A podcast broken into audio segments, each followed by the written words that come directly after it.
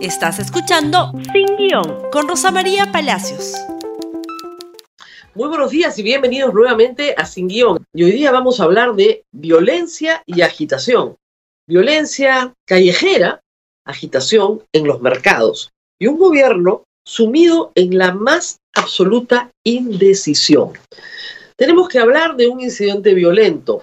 El día martes en la noche, el ex fiscal supremo Abelino Guillén fue atacado en un establecimiento comercial por tres personas que lo persiguieron, gritándole toda clase de improperios. Se pudo identificar el vehículo, un BMW, donde subieron estas tres personas que coordinadamente lo esperaban para agredirlo. Él ya presentó una denuncia en la comisaría de San Borja y bueno, estamos a la espera de una actitud un poco más decidida por parte de el eh, Ministerio Público. Eh, desde grupos de extrema derecha eh, se está repitiendo una conducta que decía, eh, lamentablemente no es primera ni será última mientras no sea algo. Desde la campaña y mucho antes de la campaña, grupos como La Resistencia, Chapa Puchoro y otros que son tremendamente violentistas, ahora persiguen autoridades políticas o ex autoridades políticas, van a sus casas, insultan, agreden. Lo hemos visto en el caso de los miembros del Jurado Nacional de Elecciones, del jefe de la OMPE, del director del Diario de la República, durante la campaña. Pero también el IDL, eh, los domicilios particulares de algunas personas a las cuales en realidad no tendría por qué molestárseles en sus casas. Esta es una mala práctica. Mala práctica, por supuesto no voy a contar todos los insultos y amenazas de muerte que hay en las redes hoy en este caso, hay que repetirlo, provienen de grupos de extrema derecha que incluso llegan a decir que son capaces de armarse. Ministerio Público, Policía Nacional tienen que hacer algo ya al respecto. Pero del otro lado, agitación, agitación en los mercados. Julio Velarde señaló ayer, presidente aún del BCR, que el dólar no tendría por qué estar a 4.1. No hay ninguna razón. Podría estar en 3.5 o 3.7. La única razón es la agitación que hay en los mercados por la incertidumbre que genera el gobierno de Pedro Castillo. Frente a esto, frente a estos problemas, frente a esta violencia, esta agitación, ¿qué hace el gobierno de Pedro Castillo? No hace absolutamente nada. Un asunto tan sencillo en realidad como disponer del cadáver de Abimael Guzmán hasta hoy jueves no se resuelve porque Pedro Castillo es incapaz, incapaz de emitir un decreto supremo que solucione el problema. El cadáver sigue en la morgue del Callao. La gente en San Juan del Urigancho está harta porque quiere una explicación a por qué Sedapal no les puede dar agua. No de las dos últimas semanas, no, de los dos últimos años. Y eso, con buena gestión, con una explicación clara, oportuna a la población de cuál es el problema, cuánto cuesta solucionarlo y cuándo se va a solucionar y qué medidas de mitigación se van a adoptar, eso se llama gestión, se puede realizar. No con el señor Bellido tomándose fotos, ¿no es cierto?, con una válvula que en realidad no abre nada. O dejando parada a una señora que con justa razón le reclamaba por un servicio que ella paga puntualmente y que el Estado no le está dando porque SEDAPAL es una empresa estatal. En el gabinete, por supuesto, Pedro Castillo no puede sacar a Bellido, Bellido no puede sacar a Iber Maraví y todo sigue exactamente igual. ¿Quién está gobernando acá?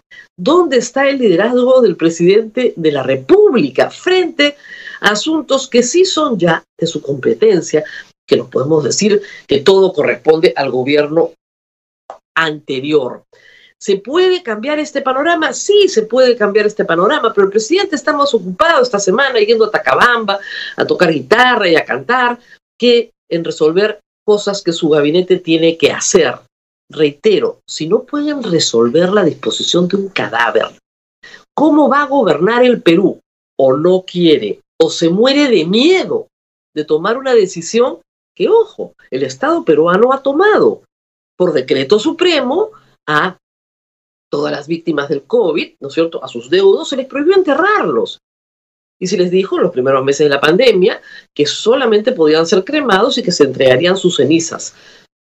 Disposición del cuerpo humano después de la muerte ha realizado el Estado peruano en varias oportunidades. No sería la primera.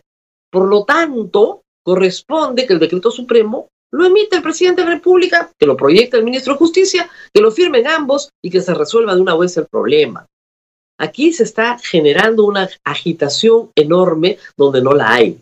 Y el presidente va mañana a México y a Estados Unidos, que aproveche su gira para explicar, ¿no es cierto?, el menjunje ideológico que leen, ¿no es cierto?, todos los observadores internacionales y la razón por la cual ningún inversionista mete plata en un país cuyo partido de gobierno se declara marxista, leninista, mariateguista y compite con otro, Movadef, cercano al presidente de la República, que se declara marxista, leninista, maoísta, pensamiento Gonzalo. En ese menjunje, el presidente Pedro Castillo tiene que elegir muy rápidamente o eso o la constitución del Perú.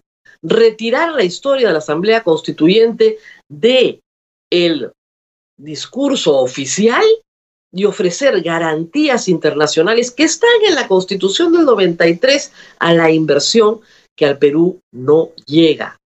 Estábamos, estamos saliendo de una recesión. El Perú venía embalado el primer semestre. El ministro Waldo Mendoza nos decía el crecimiento es fuerte, el crecimiento es sostenido, el crecimiento es sólido.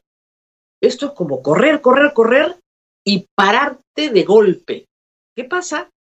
Te vas para atrás, pues. No hay forma de que te vayas para adelante.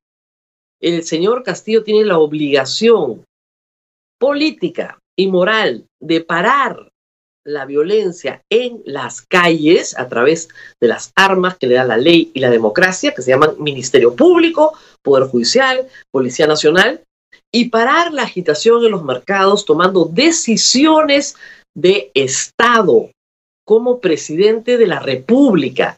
No irse a bailar a Tacabamba y a tomar chicha en Tacabamba y a tocar con el guitarrista. Eso está muy bueno para un domingo cuando ya tenga un año en el poder. Necesitamos un presidente que sea presidente. No necesitamos alguien que esté organizando una pachamanca en Chota. Ese es el problema. Veremos cómo se desempeña en esta gira internacional y se aprovecha una nueva oportunidad que ha tenido una semana tras semana para parar la agitación en los mercados que tanto le está costando a todos los peruanos, porque su inacción tiene un impacto en los bolsillos de la sociedad.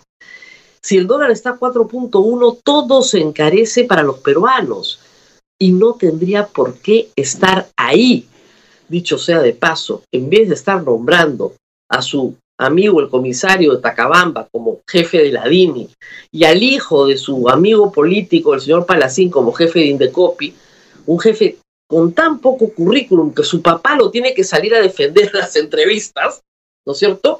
Debería nombrar de una buena vez a Julio Velarde como presidente del BCR y darnos un Banco Central de Reserva que termine con esta incertidumbre espantosa en la que estamos viviendo. ¿El Perú puede crecer? Por supuesto que puede crecer, claro que puede crecer. No hay ningún obstáculo para que crezca mucho más de lo que se prevé el próximo año. Y no estamos hablando del 4.5 entusiasta del señor Frank, estamos hablando del 2% que señalan las consultoras nacionales. Puede crecer muchísimo más, que acabe con la incertidumbre y que de una buena vez comience a gobernar, que parece que estuviera en el periodo de transferencia y no en el periodo de gobierno. Muy bien, nos vemos el día de mañana. Compartan este programa en Facebook, Twitter, Instagram y YouTube. Hasta pronto. Chau, chau. Gracias por escuchar Sin Guión con Rosa María Palacios. Suscríbete para que disfrutes más contenidos.